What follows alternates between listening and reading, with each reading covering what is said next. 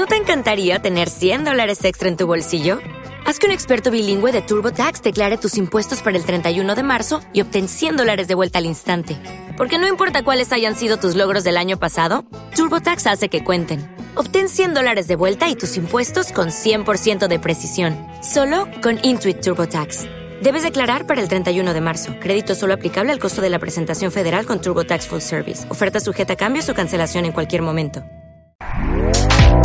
Este podcast forma parte de Evox Originals. Disfruta de este avance. José, ¿cuáles crees que son las cuestiones más importantes que van a darse en el tema de la economía y de la inversión en, en este año que ya estamos, en 2023? Bueno, a ver, es que hay muchísimos frentes abiertos realmente, ¿no? Entonces yo creo que igual si de, de todo lo que tuviéramos que, digamos, mirar es exactamente eh, es la inflación. ¿no? Yo creo que es el factor decisivo, por lo menos durante los primeros seis meses, a la hora de ver qué puede pasar o dejar de pasar. ¿no? ¿Por qué digo la inflación?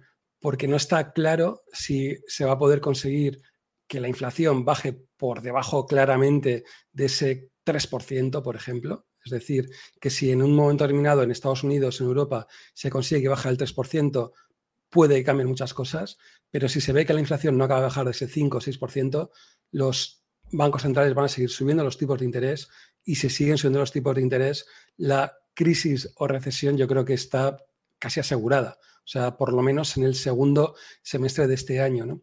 Eh, con todo, luego podemos un poquito repasar, si, quieres, que había preparado un pequeño documento en el que aparecían diferentes previsiones de diferentes organismos de cuánto va a crecer el PIB en España o va a decrecer, etcétera, ¿no? Dentro de un poco de ello, ¿no? Pero por anticiparte, eh, casi todos los organismos hablan de que España eh, va a crecer alrededor del 1-1,2%. El gobierno opina que creceremos alrededor del 2%, pero la media 1,2, 1,3%.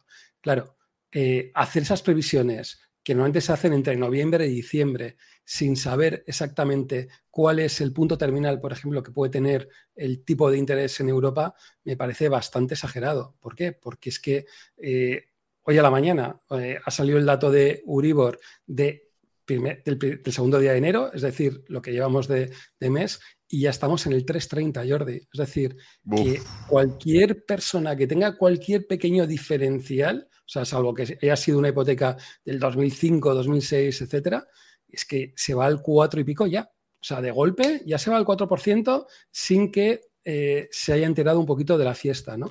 O sea, perdón, perdón, lo que vamos a ver en enero, y además enero que suele ser un, un mes duro porque las familias, históricamente, por los regalos, por el sobregasto que se hace en diciembre, nos podemos ver con un enero en el que eh, la renta disponible, efectivamente disponible, que le queda a una familia después de eh, pagar todos los gastos, lo que necesita para comprar, para gastar, entre comillas, más allá de pagar el, agua, la luz, la hipoteca, es decir, esos gastos que sea como sean los va a hacer, eh, cada vez va a ser menos.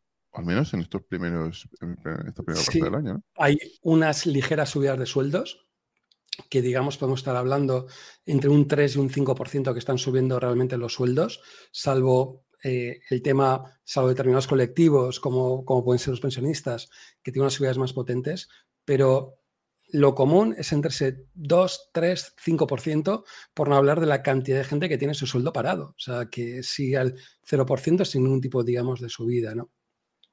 La realidad es lo que dices, eh, está, va a subir prácticamente todo, y sobre todo los grandes conceptos, como puede ser el tema del Uribor, aquellos que lo tengan a tipo variable, que hay que recordar que tres de cada cuatro hipotecas están a variable, solo están a tipo fijo una de cada cuatro, alguno va a tener más que un susto. O sea, porque ya se, bueno, ya se está viendo. O sea, realmente eh, aprovecho ¿no? para, decir, si alguno tiene alguna duda, algún problema, pues a través de Twitter puede contactar con arroba paunero o digamos a través de mi web o a través del canal de Discord, que seguro que, si hay alguno que lo puede poner, pues genial para, para que se apunten al Discord, ¿no?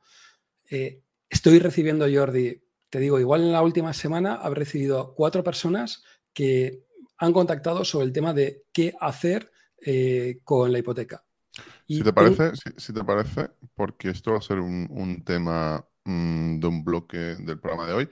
Lo cuentas someramente porque luego vamos a hablar de lo que es el inmobiliario a tope, pero si lo puedo resumir rápidamente. Sí, digamos que hay como dos personas, dos perfiles, ¿no? Es decir, eh, gente que, me estoy encontrando que tiene varias hipotecas, es decir, eh, qué amortizo, si por cuota o por tiempo, etcétera, o qué hago, o gente que tiene eh, dinero ahorrado y dice, ¿qué hago con este dinero ahorrado? ¿Es momento de amortizar la hipoteca o no? ¿O qué harías, dejarías, digamos, de hacer? ¿Cuál es la situación, no?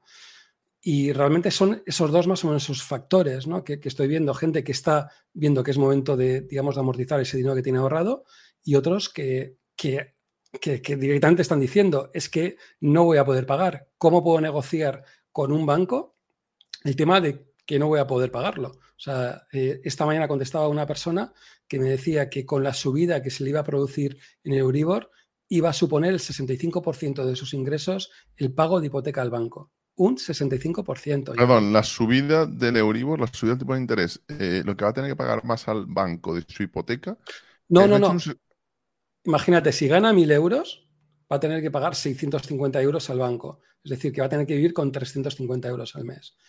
o sea, el total, no lo que le han subido, el total de lo que tiene que pagar el total le han subido y decía, claro, decía, eh, ante esto, ¿qué hago? O sea, porque es que me, voy a encontrar que, igual no me da para. Me voy, debajo de un, me voy debajo de un puente y alquilo la vivienda a otros para pagar la, hipoteca. ¿Qué hago? Claro, eh, él, digamos, me decía, eh, ¿qué hago? Directamente dejo de pagar. ¿Qué pasa si dejo de pagar? Hay otras posibilidades a la hora de intentar negociar con el banco, cómo tú negociarías con el banco. O sea, realmente estoy viendo perfiles y hay de todo, Jordi. O sea, que es que y te digo, y esto, gente que lo está viendo, o sea, que te está diciendo en febrero o marzo me va a pasar esto, en abril, etcétera, este, este nivel. No quiero ni decirte aquellas personas que yo creo que, que, el, que digamos que la parte gorda puede venir, yo creo más o menos para junio, julio, es donde más se notará todo el tema de la subida. Aquellas personas que tengan en junio, en julio, agosto, más o menos el punto que tengan que renovar sus hipotecas es las que van a sufrir. Entonces, hay posibilidades, ¿no? Hay cosas que se pueden hacer para intentar, eh, digamos, eh, intentar en cierta manera mitigar eso o por lo menos negociar con el banco. O sea, y, bueno, yo creo que, si queréis, pues lo, podemos charlar un poco posibilidades que, hay. Sí, de eso eh, hablaremos del inmobiliario luego. Em, creo que me habías comentado que habías preparado un, bueno, un archivo para ver las previsiones de este, de este año. Si quieres, lo, lo podemos mostrar ahora. Eh, de hecho, quiero preguntarte luego específicamente sobre el tema de la inflación, porque creo que va a ser uno de los grandes campos de batalla también sobre qué, pasar, qué va a pasar con la cuestión energética. Pero bueno, vamos a mostrar el archivo, eh, vamos a, mostrar eh, la primera página. A ver, aquí. Eh, perspectivas económicas 2023, bueno, y mercado inmobiliario. Vamos a, hablar de la primera parte de PowerPoint relativamente pequeño, o sea que también un poquito lo que he podido preparar un poquito a la tarde. Y, bueno, sin más, ¿no? Bueno, lo primero, el global, ¿no? Porque sobre todo he puesto lo que es el Banco Mundial, sus perspectivas desde junio del 2022, cómo han podido ir cambiando y cómo nos encontramos en junio como una situación que podía ser relativamente buena y hoy por hoy, pues fijaros cómo, digamos, pueden cambiar, eh, digamos, todas las, cosas, ¿no? Perdón, puedes, puedes leernos las cifras porque ahí pone perspectivas económicas y dice Banco Mundial, em, bueno, entiendo que es el crecimiento del PIB, la previsión de crecimiento del PIB para 2023. Sí, por ejemplo, para el 2023 esperan el mundo que crezca a un 3%. A nivel mundial, de media. Otro 3%, pero sobre todo lo que diferencia, ¿no? Lo que serían las economías avanzadas con un crecimiento de un 2,2 y las economías emergentes con un 4,2% para el 2023.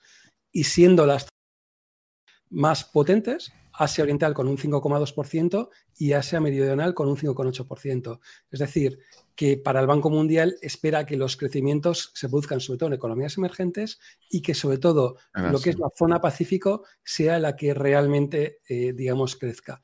Con todos estos datos, Jordi, es que están completamente desfasados. Claro, lo iba a decirte. Es que esto, ¿hasta qué punto es realista a día de hoy? Claro, estamos hablando de junio del año 2022. Eh, que no tiene mucho, digamos, mucho sentido.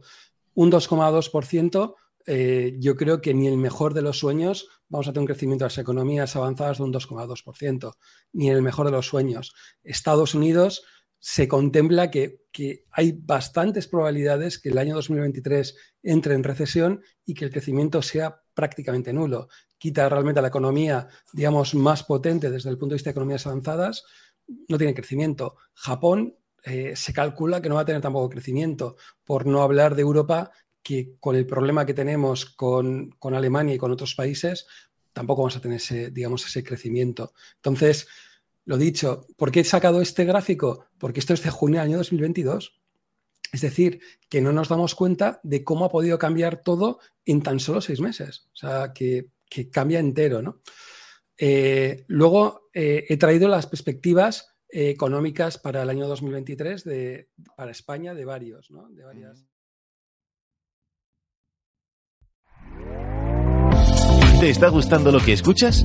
Este podcast forma parte de Evox Originals y puedes escucharlo completo y gratis desde la aplicación de Evox. Instálala desde tu store y suscríbete a él para no perderte ningún episodio.